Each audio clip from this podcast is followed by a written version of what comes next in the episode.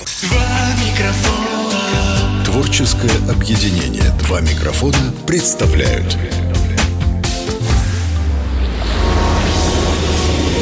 Крупная рыба.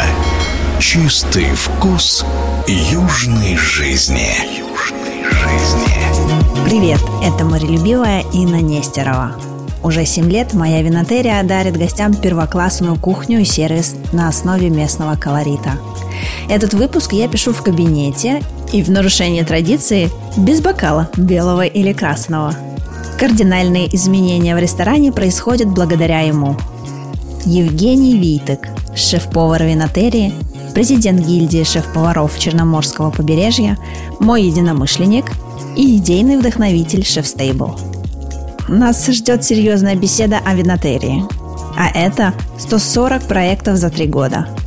О будущей книге и есть ли будущее у черноморской кухни. Это будет серьезный и откровенный разговор в кабинете руководителей. Наконец-то у нас есть уникальная возможность поговорить о черноморской кухне, ведь мы с тобой так редко это обсуждаем. Обычно цифры, финансы, отчеты. Вообще, подкаст ведь это о черноморской кухне, о нашем локальном вине, о жизни на юге. И мне хочется поделиться с нашими слушателями тем, как мы живем. И ты непосредственно тот человек, с которым мы начинали все это наше движение черноморской кухни. В 2018 году, когда мы с тобой встретились как это называется? Бесповоротно. И стали с тобой развивать это чудесное направление, вот как у человека, который стоит у истоков создания черноморской кухни. Хочу с тобой сегодня, конечно же, поговорить. Как ты вообще настроен? Да я готов всегда что там настраиваться, особенно когда ты сказала мы не часто говорим о черноморской кухне. Там мы только о ней говорим последние пять лет моей жизни. Но с тобой, да, я имею в виду в кабинете обычно. Мы же с тобой не обсуждаем горбыль. Хотя я помню, ты меня вытащил как-то раз на рынок рыбы. Ты помнишь, в 5 утра зачем-то я поехала? Ну, что зачем? Для того, чтобы попасть на рынок, мы ехали чуть раньше, даже в 4. Чтобы попасть на рынок, надо ехать утром. Крупная рыба. Расскажи, ты создаешь и придумываешь столько событий, мероприятий, особенно на нашей площадке, уже не говоря о том, что ты курируешь и другие проекты. Что вообще тебя вдохновляет? Откуда ты черпаешь силы, эмоции, впечатления? Если я что-то курирую, это должно нести какую-то идею. Это должен быть концептуальный проект, он должен быть идейный, он должен давать какой-то смысл. Это не просто прийти, сделать и побежать. Это вообще не про меня. Я это, ну, я лично это не приветствую. Что меня вдохновляет? Много факторов. Один из факторов, помнишь, я сказал, что ты ж муза на работе. Без музы на работе нельзя. Если нет музы, нет определенного вдохновения. Конечно же, это а, люди, с которыми я работаю. Люди, которые меня всегда поддерживают, двигают, мотивируют. Это семья. И команда идеологов, которым это нужно. Не только в нашем ресторане, а за пределами нашего ресторана. Ты же знаешь, у нас непростой жизненный путь, непростой выбор. Создавать могут не все. К большому счастью, эти люди есть, и хотелось бы их видеть больше. А событийность в нашем ресторане – некая кредо, которую мы с тобой будем нести в жизни дальше по причине того, что, ну, посмотри, за последние пять лет сколько мы чего сделали. И если мы делаем, делаем командой людей, которые находятся с нами вместе, и еще э, команда людей, которые нас поддерживают за пределами нашего проекта. Это шефы, это рестораторы, это винные эксперты, винные гиды. Ну, там много таких людей, которые просто друзья, Именно поэтому я хочу записать сегодня подкаст с тобой, потому что столько мы с тобой событий проводим, и хочется, чтобы об этом знали как можно больше людей, не только наше профессиональное сообщество, и конкурсы. Ну, я думаю, мы это все с тобой обсудим, и конкурсы, и шефтейбл. И, кстати, о шефтейбл, наверное, с этого и начнем. Это такое одно из самых ярких моих воспоминаний, потому что на выходных я никуда не могу выбраться, потому что и ты тоже. Это взаимно. Да, и потому что мы проводим шефтейбл, все люди радуются, а мы работаем. Ну, винотерия, во-первых, это, наверное, дом гастрономический, дом в личном формате. Это некий, как это правильно сейчас слово теперь в этом году себе беру, теруар, где соединяются люди, соединяются идеи, соединяются концепты, и ты можешь реализовываться. Ну, начнем, наверное, шеф-стейбл. Ты знаешь, шеф-стейбл – это для популяризации прежде всего шефов, для популяризации российского виноделия – это коллаборация людей. Вот это, наверное, то гостеприимство, которым славится твой отец, славишься ты, славится твоя сестра, славлюсь я. Вот, наверное, на этой ноте мы сошлись. Просто есть люди, которые уже там мега, свои мега в доску, которые, наверное, с первой секунды наши.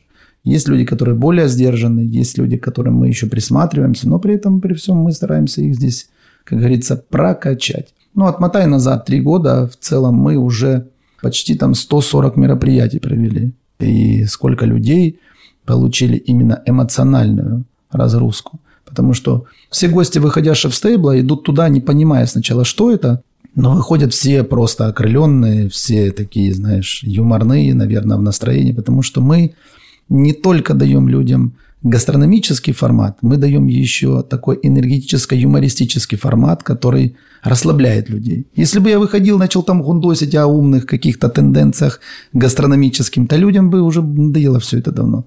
А когда ты умеешь совместить эногастрономию, повышая дегустационную библиотеку. Это красивое слово, которое завуалировано под словом прибухнуть, выпить или там, э, как это, э, ну, это вот э, про людей. профессиональном, профессиональном мире. мире. Ты это все еще и прекрасно закусываешь, или ты это ешь запивая, и при этом при всем ты за 2,5-3 часа максимально отдыхаешь, наполняясь, потому что очень много энергетики тратится на держание аудитории. Ты же, как никто, видела насколько некоторые шефы не всегда могут держать аудиторию, не всегда ее чувствуют. Абсолютно. И вот... Представил блюдо, да, и все, и ты и... еще 20 минут, ты такой, опа, и пошел в пляс. И ты вообще в провале находишься, потому что тебе нужно готовить свое блюдо, нужно его представлять, ты вынужден как бы сразу какие-то темы затрагивать. Я изначально понимал, что, ну, там без какого-то хвастовства, наверное, тут надо брать не столько талантом, не сколько харизмой, сколько трудолюбием. Шеф-стейбл – это работа, очень тяжелая работа моральная. Кто думает, что это просто пришел там потарахтел, ну, вообще неправда. Я последнее время вообще стараюсь там за час, ты же видела, уйти от всех, сесть, выключить голову, максимально настроиться, потому что в этот период ты отдаешь много энергетики. И искренне я же выхожу к людям, ну, по-настоящему. Я рассказываю за то, чем я живу, то, чем живет ресторан, то, чем живут мои коллеги. Я даже на видеороликах говорю, снимайте шефов, не снимайте меня.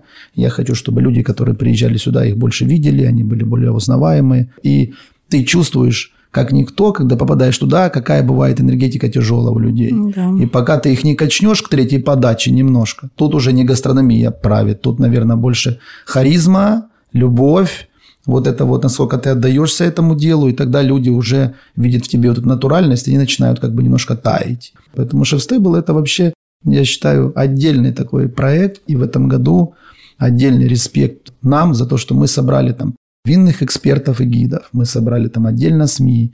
И сейчас вот мы там как запланировали с тобой там деятелей искусства и творчества собрать, там, угу. спортсменов собрать, там, медиков собрать, военных собрать. Для того, чтобы люди знали, что не вся ресторанная индустрия строится только на то, чтобы урвать и заработать. Крупная рыба. Не пойму людей, которые преследуют только одни цели. Ну, значит, они идейно не любят то, что они делают. И обрати внимание, мы же много за шеф-стейбл слышим. Его ж не мы с тобой создали. Мы построили первый открытый шеф-стейбл в стране. Но вообще, насколько я знаю, шеф-стейбл в нашу страну привел Владимир Мухин. Но я могу сказать, что шеф-стейбл живет только благодаря человеку. Ты можешь хоть пять построить. Если не будет там вот человека, который будет популяризатором и идеологом, все, то он умрет. Ты там хоть, я не знаю, хоть золотого шефа привози. Если нет в нем души, все. А не каждый шеф, наверное, способен сделать шеф-стейбл неким шоу. Поэтому на сегодняшний момент мы там пришли к каким-то результатам. У нас есть там костяк людей, которые это двигают. А вот э, ты хочешь как раз делать, а, привлечь различных, как ты говоришь, деятелей искусства, по медицине. Вот для тебя шеф-тейбл – это больше про развитие шефов или все-таки популяризация развития вкусовых качеств, особенностей и гастрономии у наших гостей различных сферах? Крутой вопрос. Вообще прям ждал его. Нельзя однобоко рассказать о шеф-стейбле. Ты не упомянула очень важный фактор, который тоже популяризирует шеф-стейбл. Это российское виноделие, которое ну, ну, вы с сестрой там пиарите, там, учитывая, что вообще человек не пьющий должен ровно это смотреть, но я тоже заболел этой темой, и мне прикольно, когда цвет лозы, столько людей, ночь вина, я прям стал немножко болеть этими вещами. Поэтому могу тебе сказать, что э, когда приходит гость, мы прокачиваем гостя. Но когда приходит гостю шеф, он автоматом с гостем прокачивается. Хочу здесь сделать небольшую ремарочку. В этом году у нас выйдет книга «Шеф Тейбл», которая задумал Евгений Александрович, очень классную идею, где мы объединим как раз интервью всех шеф-поваров, которые были у нас в этом сезоне. Правильно? Да, это будет книга, которая не только объединит шеф-поваров. Мы ну, так Инна Валерьевна все время любит иногда мне пуха накинуть. Э, я, во-первых, а, повторюсь, э, идея шеф-стейбла – это идея моя и Ины. Это идея двух людей, концепция двух людей, идеология двух людей. И к этой идеологии двух людей имеет отношение еще ряд людей в команде. Такие, конечно же, как Аня, такие, как наша кухня. Тут однобоко светить нельзя. А вот касаемо книги, я считаю, что каждый шеф, который приехал к нам, оставит, будем говорить, маленькое впечатление о том концепте, который он привез. Представляешь, 45 шефов было в этом году на площадке. 45 шефов получат книгу, в которой Каждый покажет своему ребенку, покажет свою книгу управленцу, пиар-менеджеру, сервису, кухне. Каждый покажет его собственнику. Факт того, что эта книга объединит людей под одни знамена. Не под знамена там ресторана, винотерии. Мы ж не гнем политику, что о, только ресторан, винотерия. Здесь вообще шефы – это вообще отдельная каста людей, ты же знаешь их. Они все творческие, все самодостаточные. Профессионально поделиться мыслями, информацией, там, какими-то моментами, да. Но, и ты обрати внимание, мы зовем новых людей, беря на себя большую ответственность, рискуя перед нашей аудиторией, чтобы эти гости не приехали, шефы, и не сделали ерунды. Мы с тобой видели ерунду. Это сложно выруливаемый элемент благодаря какому-то авторитету, который мы уже завоевали. Поэтому, конечно, здесь я стал немножко осторожничать, но, тем не менее, я еще не отказал ни одному человеку, который пришел, написал, позвонил, спросил там, ребят, хочу. Я говорю, приезжайте, будем пробовать, буду помогать, Поэтому книга – это объединение шефов, еды, вина и гостей. Я считаю, что эта работа сделана для будущего. Это, считаю, идейно-концептуальные вещи для нашей страны, для нашего региона, в целом для людей, которые будут эту профессию продвигать дальше. Друзья, если вы еще не были у нас в гостях, особенно на Shift я приглашаю вас обязательно посетить, потому что вот в данный момент, находясь рядом вообще 24 на 7 с шефом в кабинете, я чувствую эту энергетику, но Друзья мои, как будто бы я с президентом сижу. настолько уверенно, настолько светлое будущее вообще ожидается у нашей гастрономии и развития. Вот ты знаешь, наверное, когда у человека есть потенциал и внутренняя сила, когда он готов этим делиться, это все, конечно, очень чувствуется, потому что таких людей, которые объединяют и продвигают в первую очередь не себя, а там команду других специалистов, профессионалов этой сферы, я, если честно, пока еще не встречала, хотя у нас уже как минимум 45 шефов в сезон, как ты говоришь. Человек, который не сам едет да, на повышение стажировки и развивает, вкладывает себя, а вкладывает именно в то сообщество, создавая книгу профессиональную, привлекая, приглашая шеф-поваров, организовывая конкурсы. Крупная рыба. Ну вот о черноморской кухне не могу с тобой это не обсудить, эту тему, естественно. Что в твоем понимании вообще черноморская кухня, учитывая, что она только зарождается и ей всего лишь пять лет? Какие вообще планы развития и есть ли будущее у этого направления? Ну, давай начнем с последнего. Есть ли будущее? Ну, я всем вам покажу, есть будущее в ресторане винотерия или нет в черноморской кухне. Все люди, когда будут придумывать одно, я придумаю пять специально для того, чтобы у людей была доп. мотивация приехать в ресторан винотерия. Мы точно стараемся развивать черноморскую кухню, используем сложные продукты, особенно морские, которые всегда в дефиците, жертвуя иногда колоссальными расходами на хранение для того, чтобы можно было в сезон затариться этим продуктом, не продавая только барабульку. Мы недавно считали наши стейбли, в основном э, Черное море – это до 8-10 рабочих позиций. Хотя в Черном море, услышите, 126-132 вида рыбы. Но промысловых нет, поэтому ее добыть сложно. Мы используем в районе там 22-23 позиций. Я тебе хочу сказать там без пафоса. Больше нас не использует никто, ни один ресторан. Что это мы, как придурки, бегаем по этим рыбакам, покупаем то, что никому вообще не нужно. И Stable – это наглядный пример того, когда людям можно дать такой продукт, который практически там нигде не, нельзя встретить. Даже сейчас, к примеру, луфарь. Ну, луфарь есть только в Крыму, потому что он ловится только в Крыму. Здесь где-то, может быть, у кого-то есть жареный на гриле или еще что-то. Мы сделали цветок из луфаря. Пожарить луфарь, ну, много шума не надо, ребят. Ну, что там его жарить? Взял в панировку и сделал. Если там все берут, жарят барабулю, мы тоже это делаем. Но мы не жарим никогда с головой, делаем только тушку. Для чего? Для гостя, для комфорта, для безопасности, чтобы не было этого йода, этой горчинки из-за жабер. Но мы не смотрим этот момент на расходы, там, на зачистки. Ну, мы делаем косу из бараболи. И ты посмотри, да за нее руки оторвут, если ты ее уберешь с меню. Просто я и покусаю здесь на входе. Когда мы завели луфаря, все, сейчас как бы там, монополисты. Но вот сейчас я там отрабатываю крылья лисы. Ну, никто с ней даже близко там не работает. Жесткая, как тапок резиновый. Но я с ней сделал. Вот сейчас горбыля поставили. Ты посмотри, там драка за этого горбыля идет. Мне кажется, даже популярнее, чем пеленгаз, да? Да, ну что-то это такая благородная рыба. Если ее сейчас просто в ценах сравнить, ну, ребята, она в три раза дороже лосося, форели любой. Она очень дорогая но мы в ценовом диапазоне ее держим как э, форель. И сейчас я тебе хочу сказать, что эта рыба в убыток проекту, она в имидж. То другие бы сказали, ой, а ты что же там наставил? Хотя эти вещи, видишь, ты доверяешь мне, я знаю, что для чего это нужно и как это нужно поставить. Как мы сделали там черноморскую галику.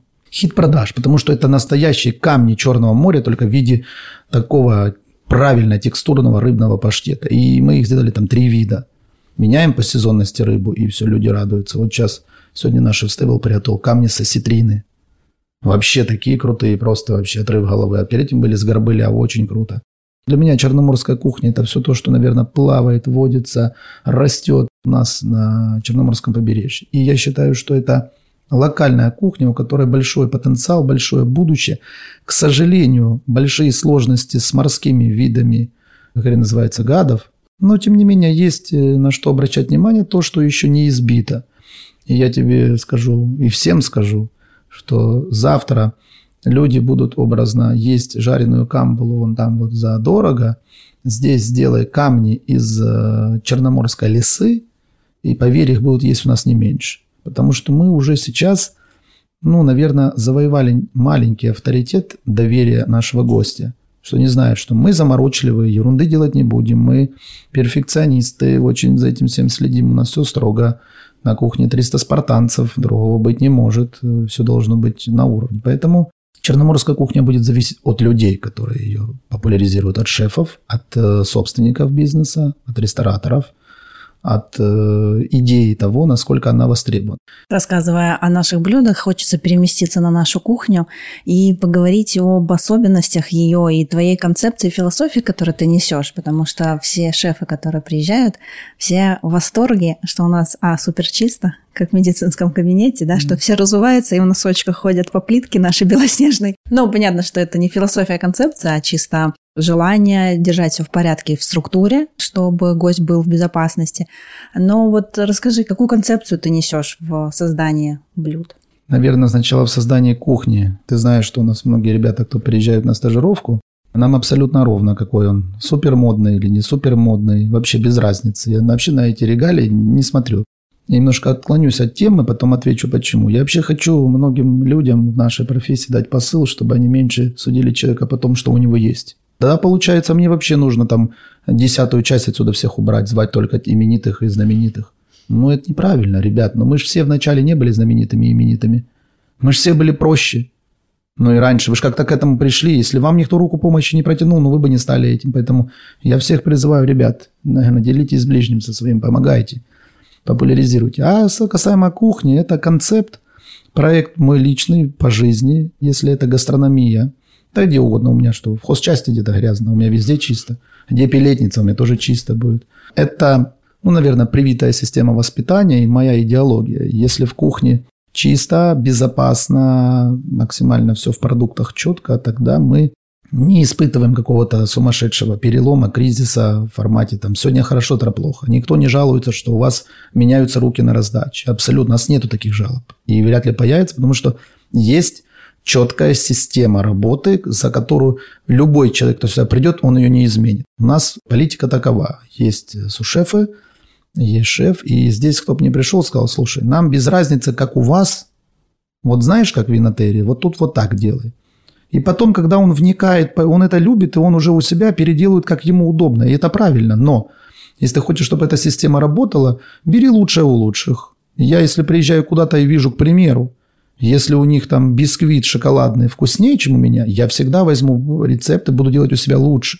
Тут точно так же. Если он в состоянии это сделать, он будет хорошим шефом. А если он хочет быть, ну, простите за мой сленг, чуханом и неряхой, ну, так его ни одна кухня, ни один концепт не спасет. Я хочу, чтобы наши гости были в безопасности, поэтому кто не приезжает, все, ну да, вот это у вас чистота. А носки – это история Сергея Куприянова, моего очень хорошего приятеля, друга, товарища, шефа, что-то деталю, когда он знает, там на кухню можно прийти, если ты не переобулся, тебя не пустят. Ну, твои проблемы. Все предупреждают заранее. Все, иди мой обувь. Все, щетку тебе на, иди мой, потому что у нас все моют обувь там три раза в день минимум на кухне. Там, не считая того, что у нас там минимум от 12 до 16 раз моется кухня в день.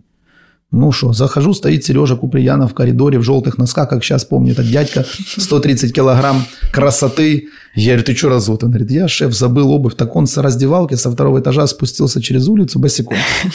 Пошли, нашли ему кроксы, дали, говорю, родненький, но ты не весели уже прям так категорично. Поэтому система везде одинаковая. Крупная рыба. Возьми сейчас следующий наш совместный проект там в Таганроге. Дон Марио. Анастасия Викторовна Морозова впервые за всю свою жизнь, за пять лет ресторанной индустрии, говорит, шеф, я не знаю, что тебе, какой тебе памятник ставить. Я первые полгода не имею проблем, что мне нужно писать меню, проверять закупки, бежать на рынок что-то докупать. У вас вообще нет вопросов в работе. Мне никто ничего не задает, не спрашивает. Вам надо куда-то бежать, что-то делать. Я говорю, такая же разве надо так делать? Ну, у меня один шеф, другой шеф, третий шеф, что вечно я то на закупке, то там, то тут малину забыли купить, то грязь, то там еще тараканы, то еще какая-то, вообще ничего нету. А теперь у нас нет даже задержек. У нас все работает, хотя там очень молодая команда и еще много расти, и результат э, будет только через два года, но она уже имеет результат. Так везде должно быть. Это концепция чистоты, я поняла. А философия твоих блюд, твоей кухни? Труднусь. Философия на блюд – это, наверное, двумя словами не расскажешь, я же могу так а, философствовать. Достаем поэтому... игристое бланды блант фанагория, я поняла. Да. Нет, ну тут вопрос э, в зависимости от продукта. Вот визуализация наследственности моей. Если там по отцовской линии, ну, есть там, недавно меня поправили, есть, говорят, есть отцовская линия, есть материнская линия. А я говорю по бабушкиной линии. Надо. Так ляпну, что-то новую линию развел. Ну, я по отцовской линии, у меня бабушка там, она была шеф-поваром, и это потомственная профессия, дедушка художник. У меня есть какое-то художественное видение, потому столько красок в кухне. Но мне долго было э, прям интересно, как же добиться цвета без красителей. Но все, я все сделал. Мозги немножко, включай, не ленись. Точно так же ты видишь, что у нас стандартная соусная система. Мы не пытаемся у кого-то что-то украсть, где-то что-то изменить, пойти сделать тройной бешамель или какой-нибудь непонятный там голландез. Да их уже придумали до нас. Это крутые ребята мировыми именами. Респект всем странам, которые внесли столько инноваций в современную гастрономию. Берите, пользуйтесь, но делайте что-то новенькое. Создавайте то, что будет вас развивать. Мы должны давать новый виток дыхания. Поэтому, конечно, я вынужден зациклиться. И, знаешь, мне иногда очень сложно, казалось бы, так, ага. Как можно прыгнуть выше там паштета, который был у нас до этого, там, прорезной десерт. Я сделал фламинго. Я сейчас затрудняюсь, что можно сделать сложнее фламинго. Он и так ручной работы на два дня, но при этом у нас нету никогда на него стопа. Ну да, я сейчас придумал следующее. Все, будем делать мыло. Я его сделал, отработал, все, слоеное мыло. Классная тема. Я думаю, вот так вот с каждым разом ставя себе новые задачи, новые планки, мы начинаем как бы расти. А я считаю, что философия наших блюд проекта Винотерия заключается прежде всего в атмосфере, в эмоциях людей – и, конечно же, в концептуальности того региона, где мы находимся. Каждый год я слышу, что я придумал самое сложное блюдо, не знаю, что придумать сложнее, и потом появляется снова сложное блюдо. Поэтому, дорогие друзья, в следующем сезоне, когда вы приедете к нам в гости, вы увидите еще что-то более сложное, чем наш розовый фламинго, самый знаменитый. И занявший, кстати, по продажам холодных закусок первое место. Знаешь, что меня интересует? Как вообще шеф-повара придумывают блюда? Как вот этот процесс происходит? Ну, но шеф-повара делятся на ряд категорий. Те, которые могут просто что-то спионерить с интернета и наготовить.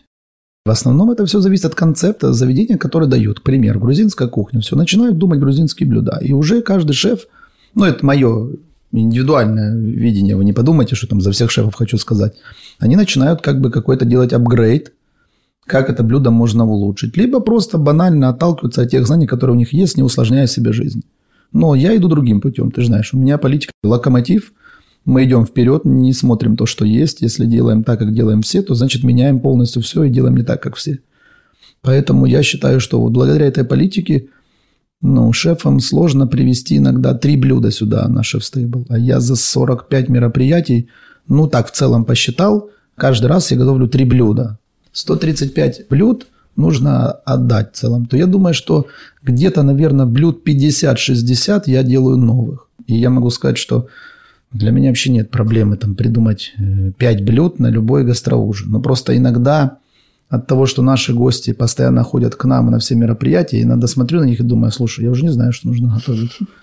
Ну, ничего страшного, так и шефы. Есть люди, которые хотят и ну, углубиться и создать что-то. А есть просто хотят поверхностно пробежать, натыкать, натыкать, натыкать. Тут же многие факторы важны. Никто не хочет еще изучать такие вещи, как там а, инженеринг меню, там, аналитику делать, как, что. Я там меню пишу от цифр уже давно. Мне, как управленцу, это одно из первых критериев грамотности шефа, когда ты должен уметь считать. Если ты не умеешь считать, ты не шеф-повар. Ты человек, который хорошо готовишь. Управлять, считать и готовить три основных критерия, которые должны быть в шефе. Я немножко отвернусь от темы. Шеф – это самая стратегическая единица в ресторане. Если он подкован, если он хорошо готовит, если он хороший управленец, и ты же понимаешь, это ключевая фигура, на котором все завязано. Поэтому я считаю, что в нашей стране есть проблема, когда один переделывает за другим, другой переделывает за третьим, потому что кто-то ищет легких денег, кто-то не хочет заморачиваться сложными методиками, кому-то не позволяют там мощности. Иногда люди хватаются просто, понимаешь, с дуру, просто чтобы заработать денег. Я приезжаю, когда вот анализирую проект, я смотрю и задаю вопрос. Взрослый вопрос. Ребят, сколько денег нужно с него валовым оборотом сделать? Ну, вот мы хотим 10 миллионов. И, ребят, ваша кухня на 8 миллионов тут попадает, вдоль берез высоких ляжет. Либо делаем удаленный цех полуфабрикатов, там можем делать 12-15. Надо людям говорить правду. Я говорю правду. А не вот мы это не готовы. Ну, это мое экспертное мнение. Если вы хотите сделать хорошо, приходите, я вам подскажу. Если вы хотите сделать лишь бы как, а, Ашхантер вам в помощь, вы там найдете себе людей, которые вам столько сделают. Вот так и шефы. Это настолько индивидуально. Сказать, что вот кто-то может делать хорошо, кто-то плохо, неправильно. Если ты итальянец, ну, я образно не хочу обидеть итальянских поваров, но если ты приезжаешь туда, где живут кавказские люди, и ты не знаешь, что там нет ни одного итальянского ресторана, ты будешь однозначно качать, если ты правильный концепт сделаешь. Но если ты приехал образно с узбекской кухни в Италию, то ты сто процентов будешь где-то греметь там на пороге у себя. Думать надо, мыслить. Иногда, знаешь, как большая проблема желания собственников не совпадают с правильным видением шефа. Вот пришел собственник, все, я хочу здесь, чтобы здесь был гриль-бар. Сделаешь? Конечно, сделаю. Потом не идет. Ну, шеф говно готовит плохо. А да. что? А на самом деле он там даже близко не нужен, потому что рядом через 200 метров стоит огромный магазин, где продают шашлык на вынос. Ну, тут такая долгая тема, поэтому не будем душить слушателей больными вопросами. Ресторан Винотерия – это эногастрономический проект, в том числе, где мы не только на шеф-тейбл, но и в рамках работы обычной жизни ресторана подбираем и рекомендуем винные пары и сочетания. Вот расскажи тебе, как человеку, которому не пьющему никогда в жизни, какой ужас, да. думаю я сейчас.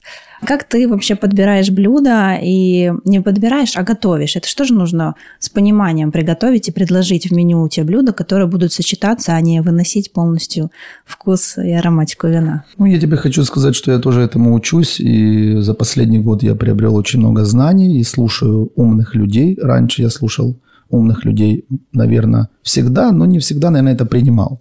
Поэтому сейчас, когда я уже, знаешь, так плотно слушаю то, что делаете вы в плане вина, и эксперты, гиды, э, я ж почему теперь стал более осторожный в некоторых позициях. Это обучаемая вещь, просто я скажу от себя, у нас немножко по-другому.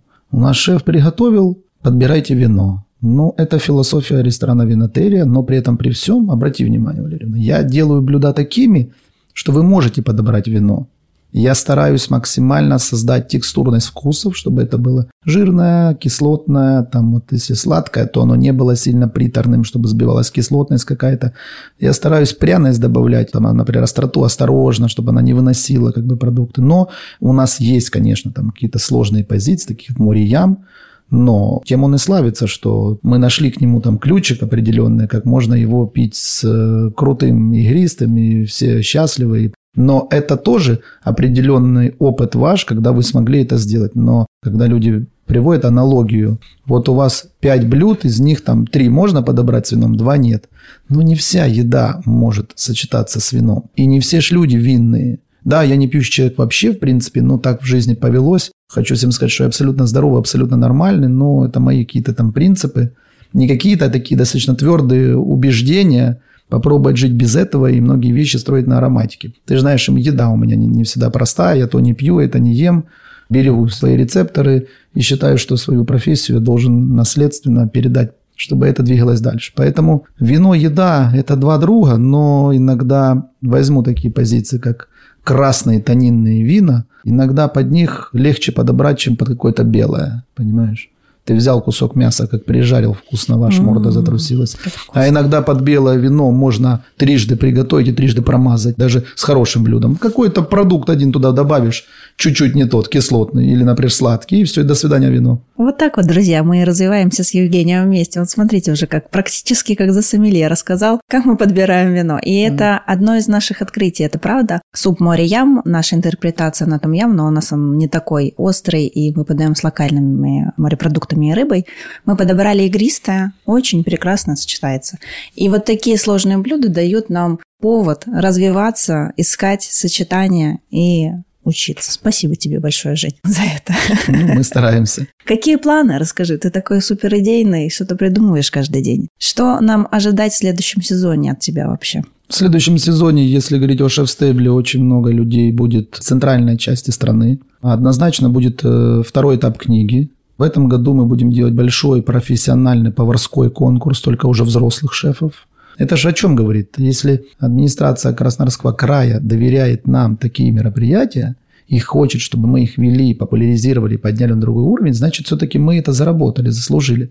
Мы детей, лянь, задрали куда? Дети стали готовить такое, что сразу в группу точно дети готовили? Угу. Да, конечно, там шефы им помогают, шефы там напутствуют. Но на финале ты же не готовишь за них, они же сами готовят на кухне. И я могу сказать, что у нас в любом случае будет обновление полностью всей системы меню. Мы там немножко сейчас соусную систему чуть ее меняю. Но есть вещи, которые однозначно, как флагманы, будут здесь стоять. Их менять ни в коем случае нельзя. Это коса, это цветок, это типа фламинго. Ну, такие вещи, которые должны быть. Но гости, приезжая к нам, приезжают всегда за стабильным качеством и чем-то интересным. Вот интересного мы им добавим, это я вам обещаю. Как в вине, кстати, тоже. Всегда все хотят получить то же самое, что и пили в прошлом году. Это и показывает качество и уровень профессионализма. Но и новинки все равно хотят, конечно же, и розе, и игристые, и прочее. Ну и что, и развитие, наверное, азово-черноморской кухни в планах? Да, это мы немножко сейчас уже э, в эту тему подошли поближе. Второй проект в азово-черноморском формате мы будем запускать осенью. Дон Марио в Таганроге мы переформатировали весь под Азово-Черноморскую кухню. Там тоже ряд мероприятий будет. И сейчас еще один проект там на этой площади Петровской будем доделывать. Будет тот вектор, который будет за Азово-Черноморскую кухню отвечать. И там я уже наставил там и шамаек, и азовских там всяких прибамбацев. У них там будет прям тоже интересное такое меню. Но оно, нельзя сказать, что оно будет там похоже с нашим, но руку видно сдалека, концептуальность видно, понимаешь, ты ее не обманешь, не обхитришь, если тут соус сделан в такой текстуре, то ты его уже найдешь даже в формате декора. Рука каждого шефа – это как почерк. Я вот сколько людям пытаюсь сказать, говорю, ребят, вы поймите, что у каждого шефа свой почерк. Вот как мы пишем, так и шеф. И вы его почерк можете найти. Поэтому в Азово-Черноморской кухне один из моих очень близких друзей, Денис Викторович, это пять лет здесь со мной первым сушефом, он идет туда и будет руководить двумя ресторанами. Для того, чтобы правильно поднять планку там, там нужны очень сильные единицы. Поэтому я думаю, что мы увидим в следующем году совместное мероприятие Азово-Черноморская кухня с Черноморской. Мы имеем к этому отношение через ту систему, которую мы здесь создали. Поэтому Анастасия Викторовна очень идейная, очень похожа с нами, поэтому она в правильном моменте развивается, думаю, что все будет хорошо. У нас вообще очень комфортные условия, поэтому, друзья, если вы работаете в системе общепита, приезжайте на стажировки и на работу, да, такая вот? Ну, у нас как интересная стажировка. У нас приехал на стажировку, зарабатываешь больше, чем на предыдущей работе. Ну, это посыл всем людям, кто, может быть, захочет чему-то научиться. Вообще, ребят, не парьтесь, не стесняйтесь. Если вы хотите, я вас уверяю, за год научим больше, чем вы до этого могли научиться за пять. Я не говорю, что только у нас так. У нас очень много в крае ну, немного, но достаточно хороших ребят, хороших шефов, у которых можно получить хорошую базу. Но я всегда всем говорю, идите к хорошему шефу. Быстрее будете расти, не стесняйтесь. У нас многие шефы приезжают, потом становятся не шефами. Я их ставлю просто поварами, потом с шефами и дальше идут шефами. Но если ты хочешь вырасти, должен чем-то жертвовать. Ну, тут надо, чтобы корона не мешала. Человек, с которым можно общаться вечно, но, дорогие друзья, сегодня суббота, а это значит, что шеф-тейбл ждет нас. Поэтому мы пойдем готовиться, подбирать вино, дегустировать, повышать дегустационную библиотеку и приглашаем вас присоединиться в следующем сезоне к нам. Спасибо, Женя, за эту увлекательную беседу. Я надеюсь, что мы еще с тобой увидимся в этом кабинете хотя бы. С микрофонами всегда. Всем желаю удачи, иметь стабильности во всем. Не имейте стабильности только во вкусе. Всех обнял, приподнял. Я рыбу приехал ловить, понимаешь? Большую такую, большую рыбу, понимаешь? Крупная рыба.